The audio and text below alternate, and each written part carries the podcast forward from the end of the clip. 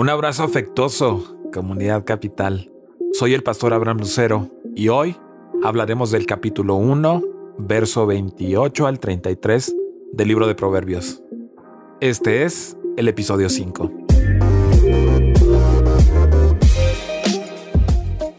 Advertencia contra el rechazo de la sabiduría. Entonces me llamarán, pero no le responderé. Me buscarán, pero no me encontrarán por cuanto aborrecieron el conocimiento y no quisieron temer al Señor, por cuanto no siguieron mis consejos, sino que rechazaron mis reprensiones, cosecharán el fruto de su conducta, se hartarán con sus propias intrigas. Su descarrío e inexperiencia los destruirán, su complacencia y necedad los aniquilarán. Pero el que me obedezca vivirá tranquilo, sosegado y sin temor del mal. El tiempo oportuno no es para siempre. Me gustaría que nosotros entendiéramos esta frase que me parece puntual, oportuna, que tú y yo podamos escuchar el día de hoy. El tiempo oportuno no es para siempre. El versículo 28 al 33 contiene la segunda parte de la advertencia contra la sabiduría. Ahora en medio de la desgracia, las personas llaman incesantemente a sabiduría. Sin embargo, el tiempo oportuno se acabó sabiduría se encuentra silenciosa, ya no está extendiendo la mano. El verso 29 dice que aborrecieron. Un sinónimo de esta palabra es detestaron enormemente el conocimiento. No escogieron el temor de Jehová, es decir, no tenían una fe llena de la maravilla y el respeto. Algunos de nosotros nos hemos enfrentado a esa situación de la vida en la que tenemos que aconsejar a alguien. Y cuando estamos trayendo una reprensión, un regaño sobre esa persona a la cual estamos enfrentando en ese momento, en ocasiones nos dice, estoy harto, me tienes harta, me tienes harto, estoy cansado, estoy cansada de escucharte. Las personas cuyo consejo no reciben, por lo general citan estas palabras. Es complicado y difícil de pronto estar frente a esa situación. La misma situación está pasando sabiduría el oyente de pronto tiene una actitud sumamente negativa frente al consejo. La actitud de los necios ha ganado la atención de la multitud. La ausencia del temor de Jehová va en contra de la consigna del libro. El temor de Jehová es el principio del conocimiento. El problema de la humanidad no es superficial, sino de raíz. El dicho popular hoy en día es que nunca es tarde, o mejor tarde que nunca. Yo soy de los que creen que nunca es demasiado tarde. Me considero una persona optimista, pero en realidad hay situaciones en las que sí, es demasiado tarde. Cuando hablamos de la palabra tarde, tenemos que inferir que algo estaba disponible, pero ahora ya no lo está. Ya no se puede. La Biblia muestra historias de personas que actuaron demasiado tarde. En el primer libro de Samuel, en el capítulo 4, en el versículo 11, nos dice, y el arca de Dios fue tomada. Y la frase que nos importa a nosotros es, y muertos los dos hijos de Elí, Ofni y Fines. Elí no había reprendido a tiempo a sus hijos, y el resultado de sus acciones había terminado en el desastre la muerte de Ofni y Fines. Para los hijos de Elí fue demasiado tarde. Génesis capítulo 7 versículo 22 dice, todo lo que tenía aliento de espíritu de vida en sus narices, todo lo que había en la tierra, murió. Para la generación de Noé fue demasiado tarde. Me llama mucho la atención cómo hoy día vivimos situaciones muy similares a las circunstancias por las que pasaba Noé. Yo soy de los que siguen creyendo que nuestra generación o que para nuestra generación no es demasiado tarde. Uno de los propósitos que me motiva a seguir grabando este audio a diario es que la palabra de Dios venga a formar algo nuevo en la mente y el corazón de las personas. Me gustaría, me encantaría mucho que jóvenes pudieran escuchar este audio. Te invito a que compartas estos contenidos, que tú le digas a un amigo, le sugieras a alguien que tú conozcas que puede ser bendecido a través de la palabra de Dios. Nuestra generación o a nuestra generación no podemos llegar tarde.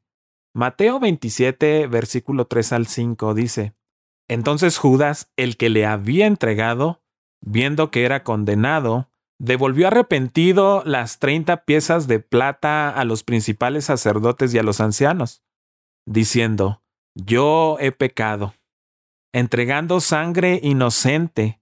Mas ellos dijeron, ¿qué nos importa a nosotros allá tú? Y arrojando las piezas de plata en el templo, salió y fue y se ahorcó. Para Judas fue demasiado tarde. Judas no pidió perdón. El día de hoy tú y yo tenemos la oportunidad de rendir nuestras vidas en completa devoción a Cristo. La Biblia es sumamente clara en cuanto a su mensaje. Nos muestra que hay un tiempo oportuno y hay un tiempo inoportuno y demasiado tarde. Es mejor tomar una decisión oportuna en vez de que sea demasiado tarde. Aún Jesús habló con los fariseos diciendo que en aquel tiempo ellos podían buscarlo, pero más tarde ellos no iban a poder encontrarlo. Estoy hablando de Juan en el capítulo 7, en el versículo 33 y 34. No hay que perder la oportunidad de la vida.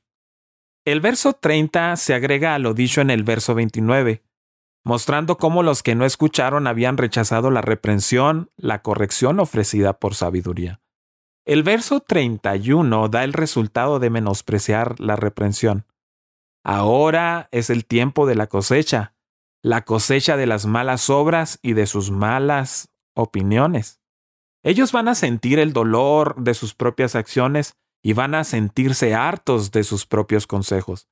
Aún, incluso, los necios se cansan de escuchar sus propias mentiras y su falsa sabiduría. El verso 31 y 32 concluyen con un dicho común en el tiempo de Salomón. Años más tarde, Cristo llama a los escribas y los fariseos necios y ciegos.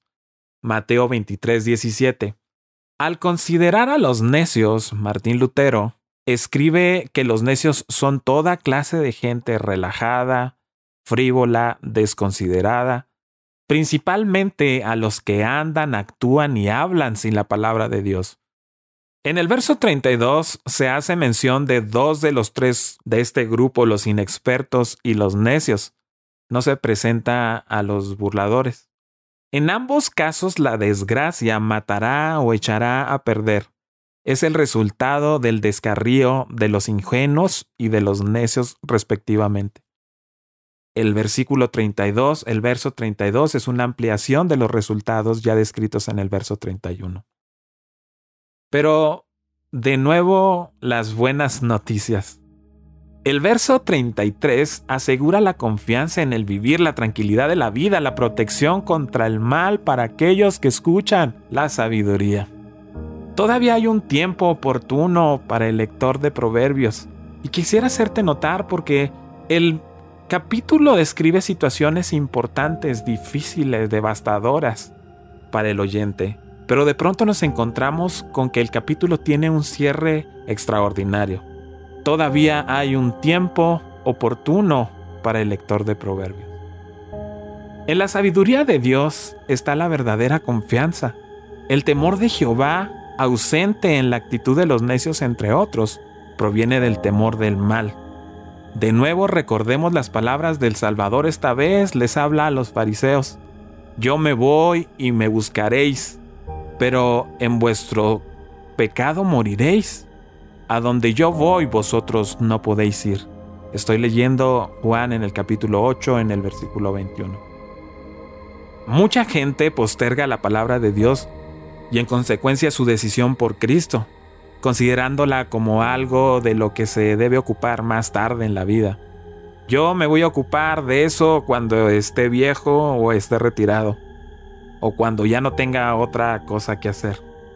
Esa es la actitud de muchos, pero el hecho trágico es que la mayoría de los que rechazan la palabra en su juventud tampoco la comprenderán en la vejez. Su corazón y su mente estarán demasiado endurecidos. Los niños son la tierra más fértil para producir cambios y sembrar el Evangelio.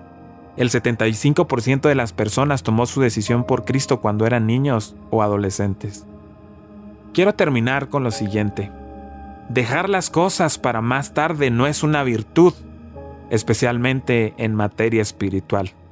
En el momento propicio te escuché, y en el día de salvación te ayudé. Les digo que este es el momento propicio de Dios. Hoy es el día de salvación. Felizmente esta sesión de advertencias concluye con una nota positiva. Cualquiera que escuche al Señor disfruta de seguridad y de libertad del temor. El Señor vela por nosotros y nos protege. Incluso si permite que el daño corporal llegue a nosotros, sabemos que espiritualmente por toda la eternidad descansaremos en sus brazos omnipotentes. Solamente por la gracia de Dios y a través de su palabra es que podemos hacernos sabios y continuamos aumentando en sabiduría. La cura contra la necedad es hacer de las palabras de Dios nuestra diaria compañía y tomarlas muy en serio. Te invitamos a que sigas nuestras redes sociales. Estamos como Comunidad Capital. Síguenos en Facebook, en Twitter, en Instagram, en YouTube. Estoy convencido de que nuestros contenidos van a venir a edificar tu vida.